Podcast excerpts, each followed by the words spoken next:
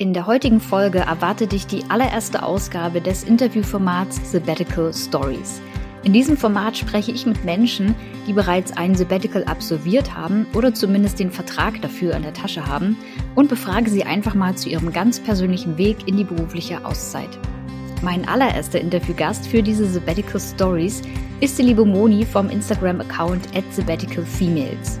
Wir quatschen in dieser Folge über ihre Beweggründe, eine Auszeit einzulegen, über die Macht des Prinzips einfach mal loslegen und über eines von Monis absoluten Lieblingsthemen, nämlich das Alleinereisen. Ich wünsche dir jetzt ganz viel Spaß und vor allem viel Inspiration mit der allerersten Sabbatical Story. Ich muss mal raus. Der Sabbatical Podcast für deine achtsame Auszeit vom Job. So, und damit ganz herzlich willkommen zu dieser ganz besonderen Podcast-Folge, denn heute habe ich meinen allerersten Interviewgast hier äh, virtuell mir zugeschaltet sozusagen. Und zwar habe ich mich auf dieses Gespräch wirklich schon länger gefreut. Ich habe meine Gästin äh, schon etwas länger oder vor einiger Zeit schon angefragt, als es mit dem Podcast langsam Gestalt angenommen hat. Und sie hat sofort ohne Zögern zugesagt, was mich mega gefreut hat. Und heute ist, ich äh, stelle sie euch natürlich einmal kurz vor, die liebe Moni vom Instagram-Account Sabbatical Females bei mir zu Gast. Moni ist ebenfalls Sabbatical-Expertin, ähm, hauptsächlich auf Instagram unterwegs und verfolgt vor allem auch die Mission, Frauen bei der Planung ihres Sabbaticals zu unterstützen. Und so eine Mission finde ich natürlich auch unterstützenswert. Deswegen habe ich sie mir hier eingeladen. Und sie wird natürlich auch von ihrem eigenen Sabbatical berichten, das sie 2019 äh, schon erlebt hat, also noch vor Corona. Die Glückliche. und äh, sie wird auf jeden Fall viele Erfahrungen auch teilen. Und auf ihrem Instagram-Account findet ihr neben den ganzen Erfahrungen, die sie dort teilt, auch jede Menge Tipps und Tricks rund ums Reisen. Und ich bin eigentlich jemand, der nicht unbedingt immer in die Ferne muss, um abschalten zu können. Wenn ich aber bei Moni auf dem Instagram-Kanal bin, dann kriege ich immer richtig Fernweh äh, von den ganzen Bildern und Stories, die sie da postet. Und damit sage ich herzlich willkommen und ich freue mich, dass du da bist, liebe Moni.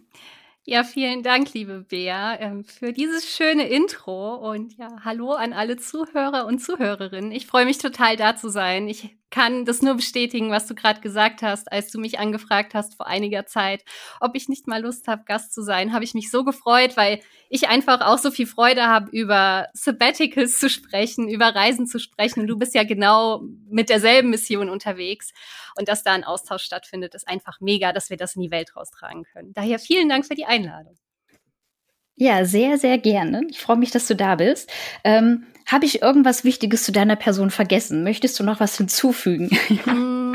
Vielleicht noch eine ganz kurze Ergänzung an der Stelle. In meinem Account geht es vorrangig um Sabbatical-Planung für Frauen, da hast du vollkommen recht. Aber ich habe das auch so ein bisschen ausgeweitet mit der Zeit auf das Alleinereisen als Frau, weil ich auch passionierte mhm. Alleinreisende bin und das sehr zu schätzen gelernt habe in den letzten Jahren. Und genau, deswegen geht es in meinem Account auch darum. Und gerade bei Sabbaticals fokussiere ich mich dann auch auf wirklich das Reisen, weil das einfach eine Leidenschaft von mir ist und ich das so sehr liebe, wie du das schon richtig erkannt hast. Auch die Ferne sehr liebe und ja, aber ansonsten hast du das alles wunderbar zusammengefasst.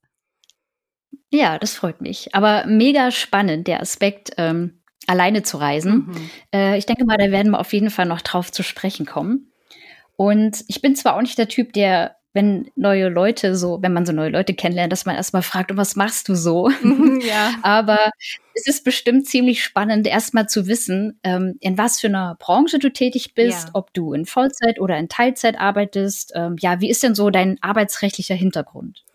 Genau, an der Stelle kann ich sagen, dass ich ganz normal als Angestellte 40 Stunden die Woche arbeite. Ich arbeite im E-Commerce-Bereich in einem mehr oder weniger jungen Unternehmen mit, ich weiß gar nicht, wie viele Mitarbeiter wir sind, 150 oder so um den Dreh. So, mhm. ähm, lass mich nicht lügen, aber so ungefähr.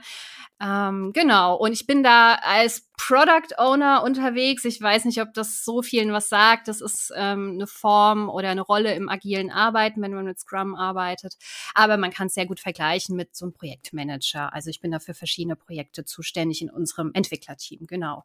Und sitzt deswegen sehr viel am Schreibtisch und ja, ist so ein bisschen Schreibtisch sitzen, viele Meetings mit verschiedenen Leuten im Unternehmen und eigentlich, wenn man es so betrachtet, relativ eintönig und langweilig, aber mir macht es trotzdem sehr viel hm. Spaß. Okay, das klingt auf jeden Fall spannend. Und ähm, ja, das Unternehmen 150 Mitarbeiter klingt für mich jetzt so mittelgroß, würde ich ja. sagen.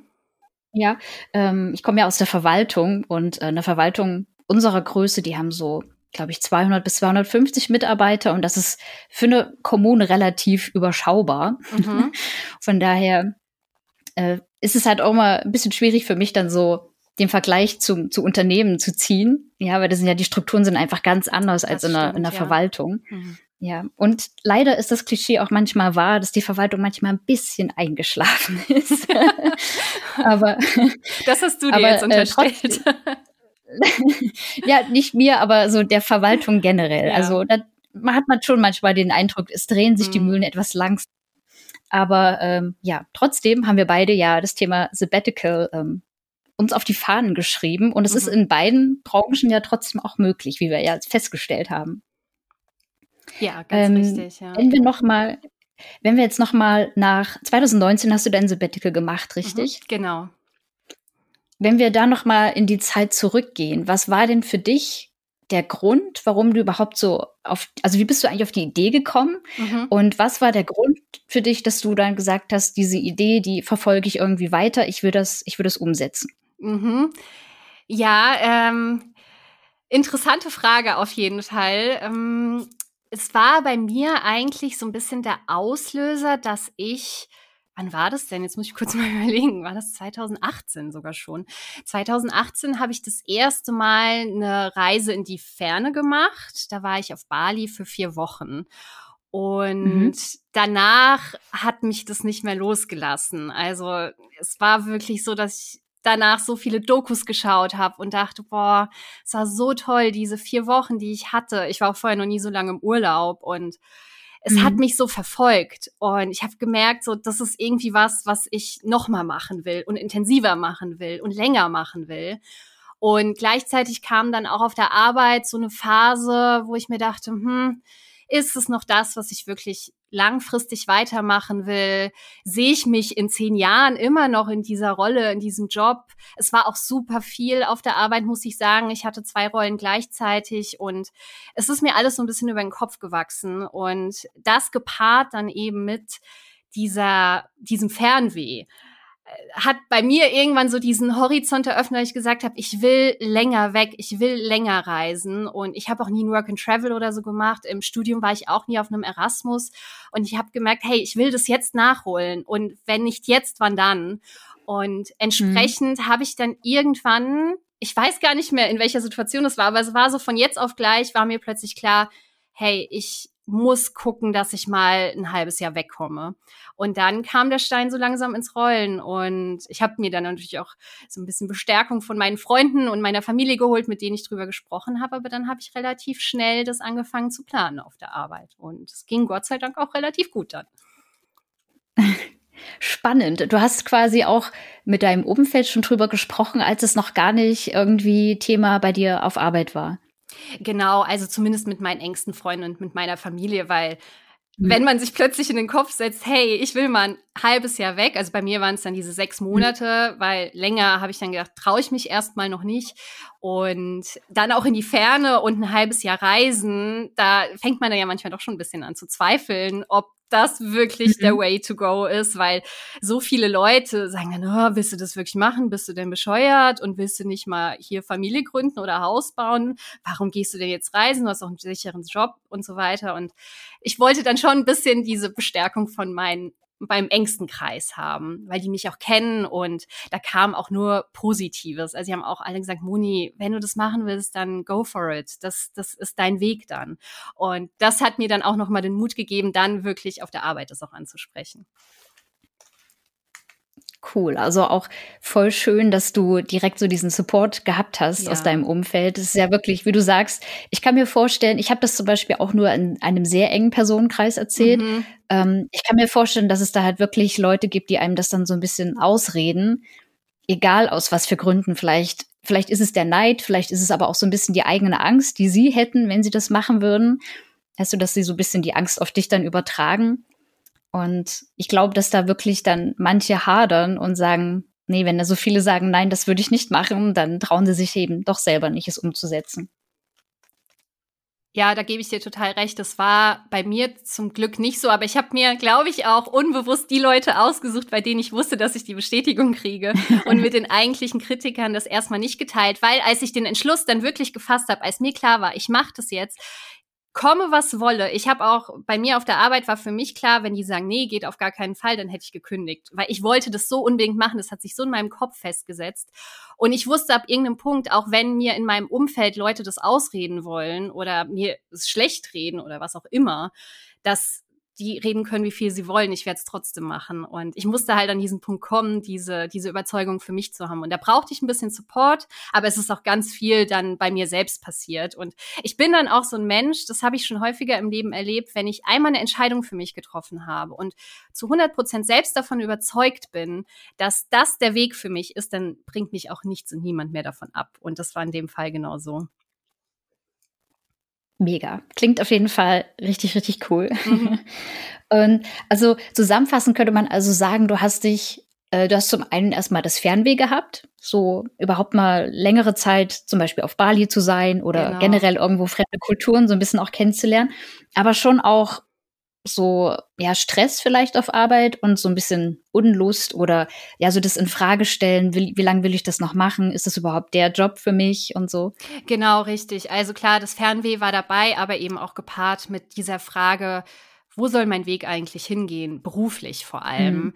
Und ich wollte die Zeit dann auch nutzen, einfach um mal Abstand zu haben, aus dem Alltag rauszukommen, weil man ist im Alltag so in einem Hamsterrad drin und das kennt, glaube ich, jeder, jede von uns. Und ich mhm. habe zumindest in diesen Phasen, wo ich in diesem Hamsterrad so gefangen bin, nie die Zeit mal zu reflektieren, ob das alles noch richtig so für mich ist. Man ist halt so in diesem Trott drin und da dann mal Abstand zu nehmen und das alles von außen zu betrachten, fällt mir unwahrscheinlich schwer im Alltag. Und ich wusste, ich brauche einfach mhm. mal diesen Abstand, diesen räumlichen Abstand, diese längere Phase, in der ich nicht da bin, um für mich festzustellen, was will ich eigentlich vom Leben. Und das hat mir das Sabbatical auch auf jeden Fall gebracht da puckert direkt mein Herz, wenn du sowas sagst.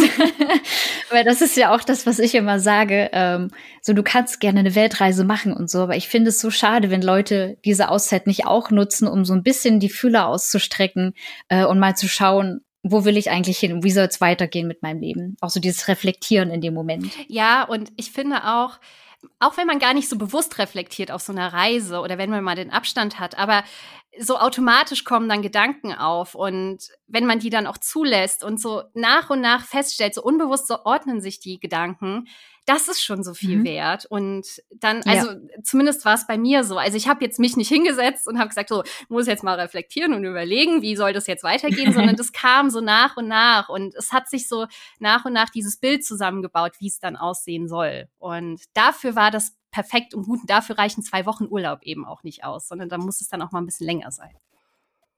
Ja, das stimmt. Vor allem, um überhaupt auch mal so aus diesem äh, Alltagstrott so rauszukommen und bis auch wirklich dann der Kopf mal abschalten kann, ja, ja. und nicht so dieses, ach, jetzt gerade passiert das und das auf Arbeit, während ich nicht da bin oder so. Also ich kenne das von mir zumindest. Mhm. Und ähm, gerade am Anfang der Sabbatical-Planung, da steht man ja vor gefühlt 100.000 offenen Fragen. Zumindest war es bei mir so. War es bei dir auch so? Und falls ja, äh, wie bist du da so losgegangen? Also wie sahen deine allerersten Schritte überhaupt aus? Du hast schon gesagt, du hast mit deinem Umfeld gesprochen, um mhm. dir so ein mhm. bisschen die Bestätigung zu suchen. Äh, was hast du dann gemacht? Ähm, ja, lass mich überlegen, das ist schon ein bisschen länger her. Ähm, aber ich hatte relativ schnell einen sehr klaren Plan für mich im Kopf. Ähm, was mhm. für mich wichtig war, war vor allem, dass es schnell gehen musste, dass ich dieses Sabbatical antreten kann. Weil wenn ich eine Entscheidung treffe, dann kann es nicht schnell genug gehen. Und ich meine, du wartest ja jetzt, glaube ich, drei Jahre so insgesamt dann, bis du wirklich dein Sabbatical ja. antreten kannst, weil du diese Ansparphase hast. Was ja auch gut ist, mhm. dass es die Möglichkeit gibt. Aber das war für mich tatsächlich keine Option, weil das hätte mir zu lange gedauert. Ich wollte am liebsten morgen mhm. schon weg. Und entsprechend habe ich mir dann relativ schnell überlegt, wie ich das auf der Arbeit machen will. Und dass ich reisen will, war sowieso äh, mir klar. Also es gibt ja auch so viele andere Möglichkeiten, das Sabbatical zu nutzen. Also, dass man soziale Projekten arbeitet, dass man irgendwie ein Business aufbaut, dass man was auch immer sich für Nachhaltigkeit engagiert. Da gibt's ja so viele Möglichkeiten, aber ich wollte einfach dieses Reisen mhm. machen, also wirklich was ganz egoistisch, sage ich jetzt mal, für mich alleine tun. ähm, ja, und auf der Arbeit war es mir klar, dadurch, dass ich eben diese Ansparphase nicht hatte, aber jetzt auch nicht Riesenersparnisse und jetzt auch kein Gehalt von einer Million Euro im Monat, habe ich mir dann einen Plan überlegt, wie ich das finanziell machen kann, dass ich ein halbes Jahr weg bin. Und wenn man es dann ganz genau nimmt, habe ich mich dann gar nicht für ein konkretes Sabbatical entschieden, sondern ich nenne es so schön Sabbatical Light. Also ich habe dann meinem Arbeitgeber einen sehr konkreten Plan vorgelegt, wie ich während meines Sabbaticals remote arbeiten kann und zwar auf zehn Stunden die Woche reduziert. Ich habe mir das für mich dann sehr schnell durchgeplant, finanziell, wie ich das machen kann, ähm, mit Wohnungen untervermieten und so weiter, dass ich halt diese Budgetplanung wirklich habe, weil für mich ist finanzielle Sicherheit unwahrscheinlich wichtig. Und ich mhm. muss auch ehrlich sagen, auf Reisen, ich bin da keine, die im Zehner-Schlaf sei schläft. Also ich bin da schon so ein bisschen, ich will nicht sagen luxuriös unterwegs, aber so, man nennt es so schön Flashpacker. Also man braucht schon so ein bisschen auch seine Ruhe für sich. Und da war mir klar, okay, mhm. ich muss ein bisschen Geld auch in die Hand nehmen. Und entsprechend habe ich halt diese Budgetplanung gemacht und dann auch relativ schnell so ein Modell für mich definiert, wie ich mit zehn Stunden die Woche arbeiten, das dann finanziell für mich lösen kann. Und das habe ich sehr genau durchgerechnet, sehr genau in Excel-Tabellen alles gemacht. Und damit bin ich dann zu meinem Arbeitgeber gegangen. Das war dann der nächste Schritt. Und für mich war es eben wichtig, so ein Plan zu haben, der ganz safe ist, wo es kein Schlupfloch gibt, damit mein Arbeitgeber nicht sagen kann, ja, aber was ist damit, was ist damit, was ist damit. Ich habe so jede Eventualität bedacht und ja, dafür habe ich dann sehr viel Zeit investiert, aber es hat sich auch hinten raus ausgezahlt. Und genau, das war dann quasi der, der Next Step, dann so Budgetplanung und mit dem Arbeitgeber sprechen. Und genau, das, das waren so die, die ersten oder die nächsten Schritte dann für die ganze Planung. Mhm. Aber also das klingt auf jeden Fall mega strukturiert. So ähnlich bin ich tatsächlich auch vorgegangen. Also mhm. als ich das für mich in den Kopf festgesetzt hatte, ich mache das, komme was wolle. ich glaube, ich wäre nicht bereit gewesen zu sagen, wenn nicht, dann kündige ich halt. Ähm, mhm. Soweit war ich, also so sehr, so dringend hätte ich das jetzt nicht äh, gebraucht, sage ich mal. Aber ich habe auch sehr, sehr strukturiert dann schon vorgeplant und auch mich auf das Gespräch vorbereitet. Gab es denn obwohl du sehr äh, viel vorbereitet hast für das Gespräch, hattest du trotzdem Zweifel oder Ängste, dass dein Arbeitgeber sagen könnte, äh, nee, Moni, tut mir leid, wir können nicht auf dich verzichten, du musst auf jeden Fall hier bleiben. Ja, also ich muss ehrlich sagen, ich hatte so Bammel vor dem Gespräch. Ich war zwar so gut vorbereitet und mir war klar, also das war auch für mich wichtig, dass ich für mich gesagt habe, wenn das nicht geht, dann kündige ich. Ich brauchte nämlich so diese mhm. Attitude quasi gegenüber meines Arbeitgebers, ja. damit die auch wissen, okay, wenn das jetzt nicht geht, dann ist sie weg. Und ja. ich, ich glaube, dass ich in dem Unternehmen, ich bin da auch schon relativ lange, jetzt seit sechseinhalb Jahren und ich habe eine relativ zentrale Rolle. Wenn die äh, mich dann verloren hätten, es wäre schon eher unschön gewesen. Also sie schätzen mich dort auch sehr. Und mhm. deswegen war das für mich wichtig, dass ich das für mich auch so verinnerliche. Aber dennoch, ich hatte so Angst vor dem Gespräch, weil ich echt dachte, was kommt da jetzt? Und ich habe wirklich, bin das Gespräch vorab auch tausendmal durchgegangen, habe mir überlegt, was ist, wenn er das sagt? Was ist, wenn er das sagt? Und im Endeffekt, und das begreife ich bis heute nicht, was so einfach eigentlich. Ich bin dahin und es war sogar im Anschluss an Andres Miedank mein, hey, ich wollte mit dir noch was besprechen. Ich wollte dich mal fragen, ob es die Möglichkeit gibt, nächstes Jahr ein halbes Jahr mal eine Auszeit zu nehmen. Und habe das dann grob skizziert, noch gar nicht groß mit diesem großartigen Plan, weil ich dachte, okay, ich muss das dann damit ankommen. Aber die Antwort war dann, ja, wenn du das willst, kriegen wir das hin. Und ich saß da so total perplex und habe mir dann in dem Moment nur gedacht, oder auch im Nachgang denke ich mir das so oft, stell dir vor, ich hätte das damals nicht gefragt, weil ich zu viel Angst gehabt hätte. Und dann wäre mhm. die Antwort immer nein gewesen. Und im Endeffekt hat sich herausgestellt, ja. es war dann doch so einfach. Und ich weiß es bis heute auch so zu schätzen von meinem Arbeitgeber, weil natürlich, wir sind kein so großes Unternehmen und für mich musste extra ein Ersatz gesucht werden. Also auch wenn ich meine Arbeitszeit währenddessen, also wenn ich noch gearbeitet habe, hatte ich meine Arbeitszeit reduziert. Aber dennoch brauchten die jemanden, der meinen Job größtenteils übernimmt, weil ich habe nur noch mit zehn Stunden die Woche supportet. Und mhm. dass sie das möglich gemacht haben, weiß ich so zu schätzen, weil ja, es konnte niemand anderes auffangen. Aber äh, dennoch, dass es dann so einfach war, ist für mich bis heute immer noch so, so krass einfach. Und ich bin ja. so froh. Und deswegen kann ich das auch nur jedem sagen. Und das versuche ich auch bei meinem Kanal immer zu kommunizieren. Traut euch einfach, seid mutig. Und es wird sich eine Möglichkeit finden. Ganz, ganz bestimmt. Ja, das glaube ich auch immer. Und ich finde es auch immer so schade, wenn dann Leute als, als Grund eingeben. Ähm, ich habe ja bei mir auf der Homepage äh, kann man an einer bestimmten Stelle kann man eingeben, was denn gerade so die größte Herausforderung mhm. ist, wenn man an diese Betteke-Planung denkt. Und ich sag dir, 80, 90 Prozent der Antworten haben was mit dem, mit dem Job oder mit dem Arbeitgeber zu tun. Ja. Ähm, einfach wirklich die Angst davor, äh, das Gespräch zu suchen und vielleicht aber auch vor der Reaktion. Und du bist wieder so ein Paradebeispiel dafür, äh, dass die richtige Vorbereitung und die richtige Attitude, wie du es so schön mhm. genannt hast, äh, eigentlich schon, ich würde sagen, mindestens die halbe Miete sind, um den, den Arbeitgeber wenigstens schon mal, ja, anzufixen von der Idee.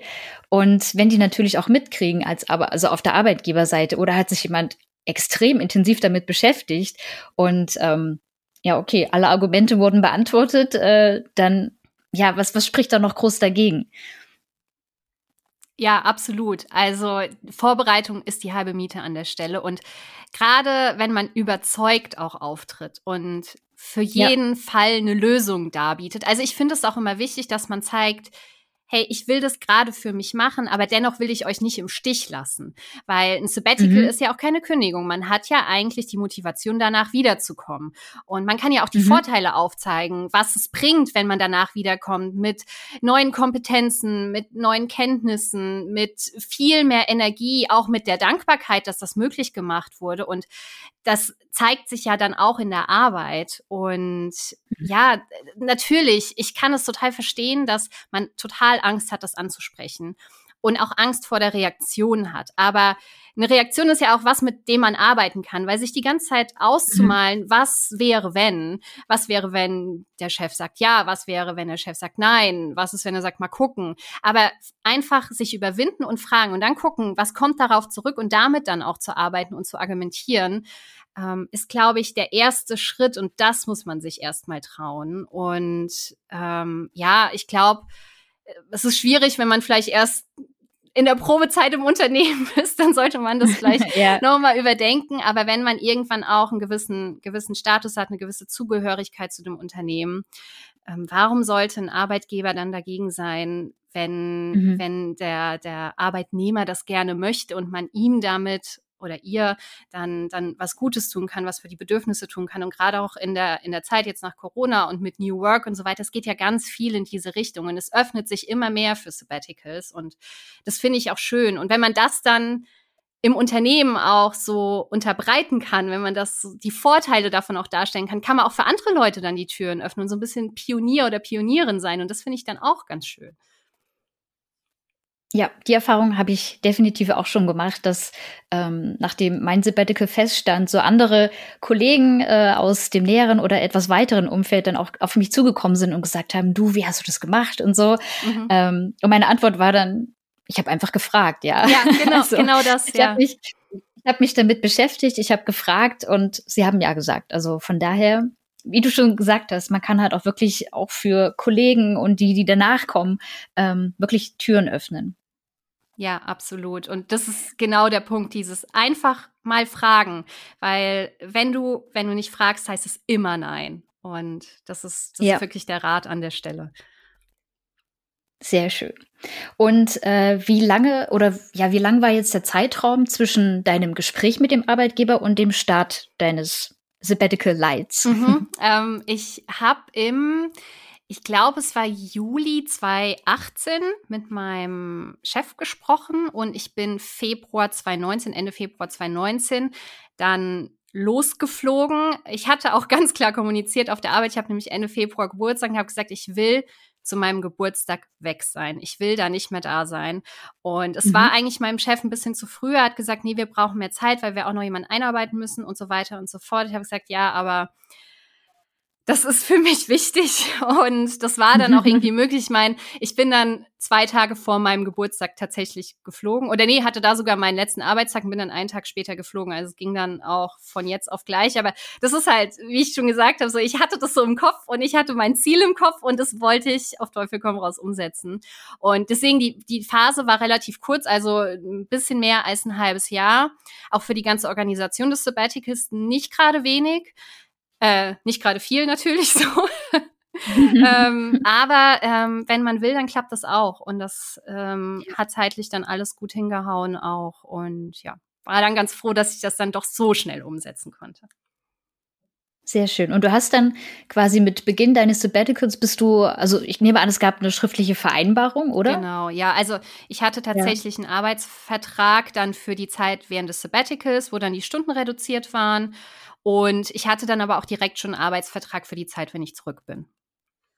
Okay. Und du bist dann ab Sabbatical-Start auf 10 Prozent deiner Arbeitszeit und 10 Prozent deines Lohns wahrscheinlich dann auch runtergegangen? Ähm, es waren 10 Stunden, also 25 Prozent, wenn ich es jetzt gerade richtig so, ah, gerechnet ah, okay. Genau, genau. Also es war ja, eigentlich okay. verhältnismäßig noch relativ viel. Ähm, mhm. Genau, aber dann auch 25 Prozent des Lohns und reduzierte Urlaubstage und so. Also eigentlich alles prozentual angepasst im Arbeitsvertrag. Ah, okay. Und jetzt kommt natürlich die spannende Frage. Mhm. Was hast du gemacht in deiner Auszeit? Ich bin gereist. Und zwar durch Südostasien. Ich war in Südostasien unterwegs. Ich hatte ja gesagt, ich war da die vier Wochen auf Bali und dann hat mich Asien so gepackt. Und in Asien gibt es mhm. ja wundervolle Länder, in denen man alleine als Frau auch relativ gut reisen kann und ohne dass man sich irgendwie groß Sorgen machen muss, auch ohne jetzt super krass vorbereitet zu sein. Und deswegen war ich dann in der Zeit in Thailand, in Malaysia, in Vietnam, in Singapur und nochmal auf Bali. Und in Hongkong war ich dann auch noch ganz am Ende. Genau. Bin dann quasi von Ende Februar 2019 bis dann Ende August 2019 komplett durch Südostasien gereist. Und du warst die ganze Zeit alleine unterwegs? Größtenteils, ich hatte ähm, manchmal Besuch von zu Hause. Also meine Schwester war mich besuchen, zwei Freundinnen waren mich besuchen und noch eine Freundin. Also ich hatte quasi mhm. sechs Wochen in der Zeit, in denen ich nicht alleine war, wo dann quasi Urlaubsbesuch da war. Und ja, aber ansonsten war jetzt niemand da, der irgendwie längere Zeit oder so mit mir gereist ist. Daher. Aber das war auch ganz schön, dann zwischendurch mal so ein paar vertraute Gesichter zu sehen. Und ähm, ja, es hat mich sehr gefreut, dass diese Menschen auch den Weg auf sich genommen haben, einfach, um mich in Asien zu besuchen. Das war schon cool. Ja. Ja, klingt natürlich auch toll, wenn ich sage, ich besuche eine Freundin, ich besuche meine Schwester in Asien. Das ja, ist natürlich cool. Das stimmt, auf jeden Fall würde ich auch sofort machen. Und äh, ich nehme an, ähm, dass du eventuell am Anfang noch ein bisschen äh, ja so aus deiner Komfortzone rauskommen musstest oder warst du vorher schon mal alleine verreist und hast gedacht, das wird super easy oder wie war das so am Anfang? Also ich bin vorher auf Bali war ich auch alleine die vier Wochen. Das war mhm. das erste Mal, dass ich auch so lange Zeit alleine weg war. Und ich sag mal, ich habe mich an das Alleinereisen so ein bisschen herangetastet. Ich erinnere mich noch, dass ich so zwei Jahre vor meinem Sabbatical, es müsste dann irgendwie 2017 oder so gewesen sein, dass ich zu einer Kollegin, die alleine auf Sri Lanka war, gesagt habe, oh mein Gott, und das hast du dich alleine getraut. Und da war ich noch mhm. überhaupt nicht in diesem Modus drin und habe dann aber angefangen, auch mal alleine zu verreisen. Es war eigentlich so aus der Not heraus, weil ich unbedingt mal ein bisschen Abstand brauchte. Es war so stressig auf der Arbeit und dann war ich über Ostern ein paar Tage alleine weg und fand das dann erstmal okay. Also es war schon ein bisschen schwierig, so dieses alleine irgendwo essen gehen und was sollen die Leute denken und ja, es war, war schon ein bisschen, bisschen eingegangen. Ich weiß noch, ich habe mir einen Abend dann auch eine Pizza mitgeholt aufs Hotelzimmer, weil es mir zu peinlich war, im Restaurant zu essen. Aber so fängt man eben an und trotzdem bin ich ja aus meiner Komfortzone ja. rausgegangen. Und dann war ich noch mal eine Woche alleine in Italien. Da ist es mir schon wesentlich leichter gefallen. Ja, und dann kam irgendwie dieses vier Wochen Bali, wo ich eigentlich mit einer Freundin hin wollte und die konnte dann spontan nicht. Und dann habe ich dann, na toll, dann fliegst du jetzt auch nicht oder was? Und dann habe ich gesagt, nee, weißt du was, ich mache das jetzt einfach alleine. Und da war ich dann mhm. plötzlich total angefixt. Und deswegen war es dann für mich auch gar kein Problem, diese vier Wochen, äh, vier Wochen sage ich schon, vier Wochen Bali, genau, und dann äh, sechs Monate alleine unterwegs zu sein. Auch weil ich bin sowieso eher so ein ich will nicht sagen Einzelgänger, das stimmt nicht so ganz, aber ich brauche schon sehr viel Zeit für mich alleine. Und ich finde es auch manchmal so im Alltag zu Hause ist man so einem gesellschaftlichen Druck ausgesetzt, auch so sozialer Druck, so ah, hier Party, da Geburtstagsfeier, da irgendwie Wein trinken. Und ich denke mir manchmal so, ah, Hilfe, das ist mir gerade alles zu viel. Und hab dann aber macht es dann trotzdem, weil ich denke, die Leute erwarten das von mir und so weiter. Ich meine, durch Corona habe ich das auch ein bisschen gelernt, so ein bisschen mehr für mich zu tun und nicht so viel für die anderen, aber ich fand es auch einfach mal mega gut, dann auf Reisen zu sein, wo mich niemand mal eben zum Wein einladen konnte oder so, sondern wo ich einfach mal nur ganz für mich sein konnte, ohne irgendeinen Druck oder so. Und das war für mich einfach so, so eine Erleichterung, so ein Durchatmen einfach mal wieder. Und ich weiß noch, als ich dann die Reise gestartet bin, ähm, da war ich erst in Chiang Mai im Norden von Thailand und ich fand es so heftig, dass ich vom jetzt auf gleich so das Gefühl hatte, ich habe wieder Luft zum Atmen. Also es hat sich direkt so ein Modus mhm. bei mir eingestellt und deswegen war ich super froh, alleine unterwegs gewesen zu sein und einfach mal die Zeit für mich nutzen konnte. Ja, also ich kann mir auch vorstellen, dass es ähm, obwohl man vielleicht manchmal so doch bisschen so Heimweh hat, dass es trotzdem auch befreiend ist, mal wirklich mhm. nicht nach den Bedürfnissen von jemand anderem gehen zu müssen. Ja, also wenn man abends noch mal Lust hat, loszuziehen, dann macht man das eben. Und wenn man aber drei Abende am Stück lieber zu, zu Hause oder dann halt im Hotelzimmer, im Hostel oder wo auch immer sitzt, dann ist das halt auch fein für einen. Ja, absolut. Und Anschluss findet man immer und überall, wenn man möchte. Wenn man natürlich mit mhm. jemandem verreist, muss man sich ein bisschen nach der Person richten. Das geht gar nicht anders. Eine Reise ist auch immer ein Kompromiss. Ja. Das ist auch ganz normal und richtig so. Aber es ist auch schön, wenn man einfach nur mal nach sich gucken kann. Und ich habe mich tatsächlich dann auch sehr gefeiert, als ich in Chiang Mai war. Es war die erste Woche und ich hatte irgendwie drei Tage richtig viel gemacht. Und dann war ich so am vierten Tag, habe ich gemeint, okay, es ist jetzt ein bisschen Overload. Das ist mir alles zu viel. So, so viel Sonne erstens, dann so viele Tempel und so viele neue Leute. Und ich bin einfach den ganzen Tag nur auf meinem Zimmer geblieben und habe irgendwie Netflix oder so geschaut. Und ich habe mich so gefeiert mhm. dafür, weil ich dachte, cool, das kannst du jetzt einfach mal machen, weil du erstens so viel Zeit hast auf dieser Reise und zweitens ist da niemand, der sagt, hey, komm, lass uns das angucken gehen. Und ich fand es einfach mega cool, dass ich das so machen konnte. Ja, richtig cool. Und ähm, es gibt auch dieses Zitat so nach dem Motto, der Reisende sieht, was er halt sieht oder was ihm begegnet und der Tourist sieht das, was er halt äh, quasi mhm. auf, To auf der To-Do-Liste stehen hat, ja. Und das ist so richtig schön, dass du das erzählst, weil als Tourist hast du ja doch manchmal, gerade wenn du an so, so größeren Orten bist, wenn ich jetzt einen New York Urlaub vorstelle, ich glaube, ich wäre fix und alle hinterher ja. von den ganzen Eindrücken und dem, was man alles sehen will und so weiter. Und dann hast du vielleicht nur ein oder zwei Wochen Urlaub und wenn du dann zurück in den Job gehst, dann bist du einfach nicht wirklich erholt, sondern du hast halt mega viele Eindrücke gesammelt, bestimmt auch schöne Erfahrungen gemacht, das auf jeden Fall, aber ja, also dieser Erholungseffekt tritt wahrscheinlich mhm. nicht so mhm. richtig ein. Ja, das stimmt. Ich kann es aber verstehen, wenn man vielleicht nur zwei Wochen hat. Ich mache mir bei solchen Urlauben auch immer eine To-Do-Liste. Was will ich alles sehen? Mhm. Natürlich ist es auch bescheuert, weil es stresst irgendwie. Aber da ist dann auch wieder so ein bisschen dieser Erwartungsdruck zu Hause da, weil du willst natürlich dann auch berichten, was du alles gesehen hast. Wenn du dann erzählst, ich lag zwei Wochen lang nur am Pool, obwohl du keine Ahnung in was für einem tollen Land warst, wo es so großartige Sachen zu sehen gibt, dann der, willst dir die, die Blicke auch nicht anschauen. Dann machst du es zwar auch für dich, aber auch für andere. Und davon habe ich mich versucht, während meines Sabbaticals auch ein bisschen frei zu machen, weil ich wusste, dass Fragen kommen werden mit, und was für Leute hast du kennengelernt? Und hast du das und das gesehen und warst du da und da, wenn du in dem Land warst? Und ich habe mir vieles angeschaut, ich habe auch wirklich vieles gesehen, aber auch nicht immer. Also ich hatte auch manchmal so Phasen während des Sabbaticals, wo ich dann zwei Wochen mir gar nichts angeschaut habe, wo ich einfach so ein bisschen Alltag auch wieder haben wollte. Und das war schön, dass ich das erkannt habe und dass ich mich nicht so unter Druck gesetzt habe und dass ich das dann auch einfach machen konnte, weil ich eben diese Zeit hatte. Also wären es, wie gesagt, nur zwei Wochen gewesen, dann ähm, hätte ich das wahrscheinlich auch anders gehandelt. Ja, bestimmt. Und ich bin ja auch ähm, in der Planungsphase meines mhm. Sabbaticals und ich habe unter anderem auch ein oder zwei Reisen ganz alleine vor und Bali ist definitiv auch mhm. relativ weit oben. Ja.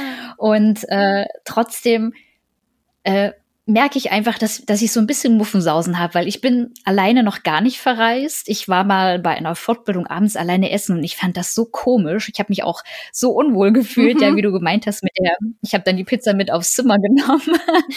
und äh, trotzdem fand ich die Erfahrung, mal alleine essen gewesen zu sein, fand ich ganz cool. Aber alleine reisen ist dann noch mal was ganz anderes. Und deswegen äh, sag doch gerne mal, gerade für mich oder auch für andere Anfängerinnen, die noch nie alleine mhm. unterwegs mhm. waren, was sind so deine Nummer eins Tipps, wie man sich darauf vorbereiten kann, vielleicht auch von welchen Ängsten man sich auch ruhig lösen kann. Ja, ich finde es äh, ein ganz spannendes Thema. Ich merke das auch auf Insta, wie viele Frauen das doch betrifft, dass die sich nicht trauen, alleine zu reisen. Und ich kann es auch wirklich nachvollziehen, weil natürlich Ängste da sind, auch Sicherheitsgedanken als Frau allein unterwegs ja. zu sein. Und äh, was ich empfehlen kann, so wie ich es zum Beispiel gemacht habe, für mich war das ein guter Weg und ich kann mir vorstellen, dass es für andere auch funktioniert, so dieses klein anfangen, vielleicht mal nur eine Nacht irgendwo innerhalb Deutschlands in der Nähe zu, alleine zu übernachten und unterwegs zu sein, dann mal vielleicht ein paar Tage länger und auch mal auch in der eigenen Stadt vielleicht mal alleine essen gehen, allein ins Café gehen und zu bemerken, dass einen niemand blöd anschaut, gar nicht. Und man kann sich ja auch beschäftigen. Also ich hatte zum Beispiel dann immer meinen mein E-Book-Reader dabei und habe gelesen und ähm, mhm. saß da jetzt nicht so rum und habe in der Gegend rumgestarrt. Das, das hätte ich auch komisch gefunden, obwohl es auch schön ist, die Leute einfach zu beobachten. Und man kommt dann ja auch schnell ins Gespräch mit Leuten. Aber sich eben nicht verunsichern lassen, was die anderen denken ähm, was ich dann noch zusätzlich sagen kann, ist natürlich, wenn man eine Fernreise alleine macht, als Frau, dieser Sicherheitsgedanke, also nicht nur als Frau, sondern auch allgemein. Ich hatte so Szenarien im Kopf mit, was ist, wenn meine Kreditkarten nicht mehr funktionieren? Was ist, wenn ich mhm. schlimm krank werde? So, so sowas habe ich auch komplett durchgespielt, weil ich bin totaler Sicherheitstyp und ich habe mir alle Worst-Case-Szenarios ausgemalt. Also ich habe ich hab teilweise schon viel zu weit gedacht und habe gedacht, okay, wenn das und das passiert, muss ich das und das machen. Und wenn das dann aber auch nicht funktioniert, muss ich das machen. Und ähm, das hat mir aber eine gewisse Sicherheit gegeben, muss ich sagen. Also ich habe gerade ähm, Kreditkarten, ich hatte, glaube ich, drei Kreditkarten mit und hatte dann immer alle an separaten Orten. Ähm, dann hatte ich auch noch so Backups, was ist, wenn die dann wirklich weg sind und hatte mir das alles ausgedruckt auf Zettel, so auch falls der Computer oder so nicht mehr geht und ich es nicht mehr online abrufen kann, dass ich trotz, dass ich es trotzdem hab. Ähm, zusätzlich mhm. habe ich zum Beispiel meiner Schwester all meine Passwörter, Zugänge zu Banken und was auch immer gegeben. Und ich dachte, okay, falls irgendwas ist, falls wirklich meine ganzen Daten weg sind, mein Handy weg ist, was auch immer, dann hat sie wenigstens alles und ich kann darauf trotzdem noch zugreifen. Also so Vertrauenspersonen zu Hause sind sehr, sehr wichtig auch. Ich hatte auch zum Beispiel immer meine Bankvollmacht gegeben, dass äh, jemand Geldgeschäfte oder so regeln kann, falls irgendwas sein sollte. Also ich hatte quasi so einen Beauftragten für alle möglichen Sachen. Und ich hatte auch immer so ein Google-Sheet, das ich mit verschiedenen Leuten geteilt habe, wo sie sehen konnten, wo ich mich gerade aufhalte, in welchem Hotel oder Hostel ich bin, welchen Flug ich nehme und so weiter. Das habe ich halt alles gemacht, so dass alle möglichst informiert sind. Und das hat mir eine Sicherheit gegeben. Ich muss sagen, ich musste nichts davon in Anspruch nehmen. Also es lief wirklich wunderbar alles. Es ist nichts abhanden gekommen. Es hatte noch nicht mal eine Flugverspätung während meines Sabbaticals. Ich meine, ich war da sehr gesegnet. Es kann immer irgendwas sein, aber man muss auch immer wissen, es gibt auch vor Ort immer Leute, die einem helfen. Also gerade in den südostasiatischen Ländern, zum Beispiel, wenn ich jetzt krass krank geworden wäre oder so, die, die hätten sich um mich gekümmert. Da, das stelle ich überhaupt nicht in Frage, gerade wenn man alleine unterwegs ist. Daher, ähm, ja, ich glaube, wenn man sich damit beschäftigt, sich auch nochmal anschaut in den verschiedenen Ländern, was für, wie man sich verhalten soll, auch als Frau, jetzt zum Beispiel Malaysia ist ja auch ein muslimisches Land, dass man da jetzt nicht super offenherzig rumläuft. Wenn man sich damit mhm. beschäftigt und da so ein Sicherheitsgefühl auch aufbaut, dann ist es trotzdem noch so ein bisschen diese Restangst da, war bei mir auch so, aber es fällt schon viel, viel einfacher. Und man muss auch manchmal über den eigenen Schatten springen und so ein bisschen die Angst, die man hat, dann in Mut umwandeln und sich dann trauen, um dann zu sehen, hey, es ist doch alles halb so schlimm. Und deswegen kann ich es nur jedem anraten, sich zu trauen. Ja, das kann ich mir, ich kann mir auch gut vorstellen, dass man von so einer Reise, egal ob man jetzt klein anfängt oder halt äh, sechs Monate oder vier Monate oder vier Wochen in einem anderen Land alleine unterwegs ist, dass man so fünf bis zehn Zentimeter größer wieder nach mhm. Hause kommt. Absolut. An den Herausforderungen, die man hat, wächst man nur. Und meistens ist es auch so, in fremden mhm. Ländern sind sie ersten Tage so ein bisschen komisch, auch neues Geld und man weiß nicht genau, wie verhält man sich, wie läuft das hier alles. Und sobald man ein paar Tage mhm. da ist, ist alles super easy und entspannt. Ja. Und ja, ich muss auch sagen, ich war jetzt auch nie spät abends oder so unterwegs. Ich habe mich jetzt auch nie betrunken oder so. Ich glaube, auf sowas sollte man dann auch achten, dass man sowas nicht macht.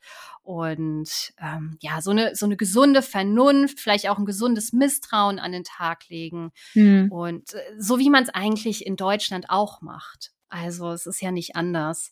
Ähm, ja. Und dann sollte eigentlich nichts schiefgehen, zumindest in den südostasiatischen Ländern. Ich meine, ich habe keine Erfahrung mit anderen Ländern und es gibt bestimmt auch Länder, wo es nochmal ein bisschen anders ist. Aber Südostasien und vor allem Bali kann ich jedem nur raten, als Frau alleine zu bereisen.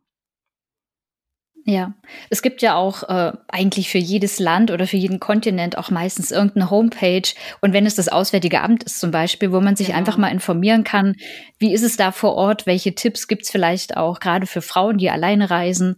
Ähm, ich habe mich da auch schon belesen, weil für mich soll es ja auch unter anderem nach Afrika gehen. Mm, und da ja. habe ich mich natürlich auch erstmal reingelesen. Ja, also worauf muss ich eigentlich achten? Was für Impfungen brauche ich? Wann muss ich diese Impfung kriegen? Mhm. Äh, und so weiter. Das muss ja alles auch geplant werden. Ähm, genau. Aber du hast super Werbung allein schon jetzt für deinen Instagram-Kanal gemacht. weil du, das war eigentlich du, ich bin immer Intention. wieder.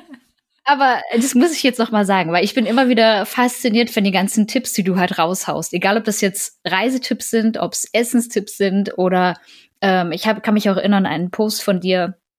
Äh, da ging es um so Sicherheit beim Reisen. Genau. Ähm, also, ich weiß gar nicht, ob du eine Trillerpfeife oder sowas ja, dabei hattest oder irgendwas, genau. was, was, ja? Die hatte ich immer genau? in der Hand, wenn es doch schon dunkel war, weil in Asien wird es ja relativ früh dunkel. Die hatte ich immer in der Hand für mhm. den Fall, dass äh, irgendwas passiert, dass ich in die äh, pusten kann. Und die soll anscheinend sehr, sehr laut sein. Daher, ähm, ja, genau.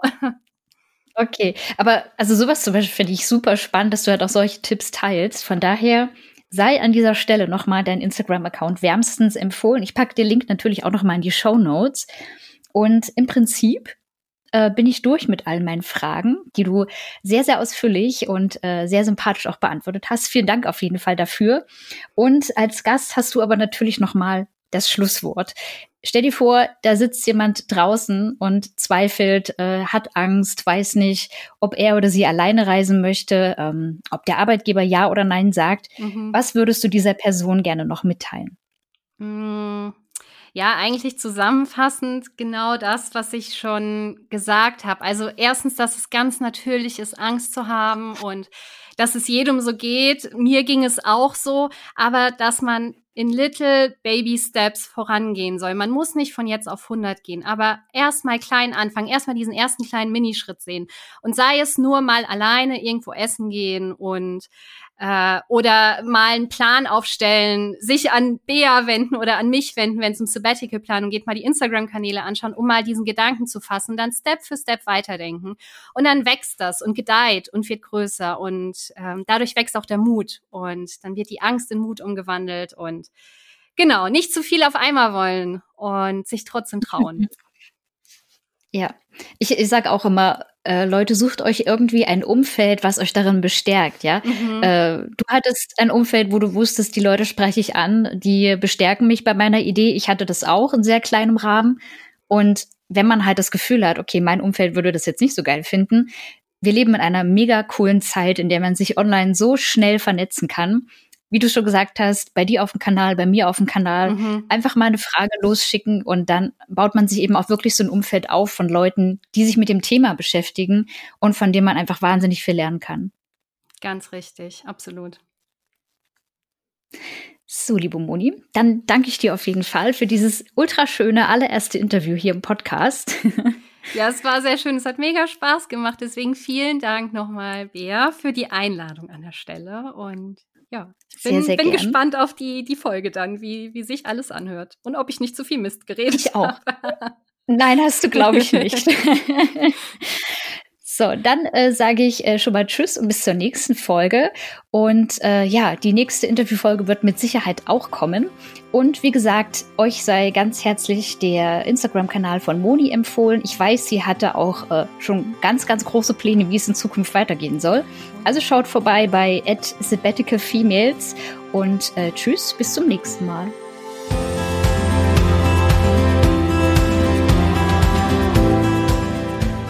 Wie cool, dass du dir diese Folge bis zum Ende angehört hast.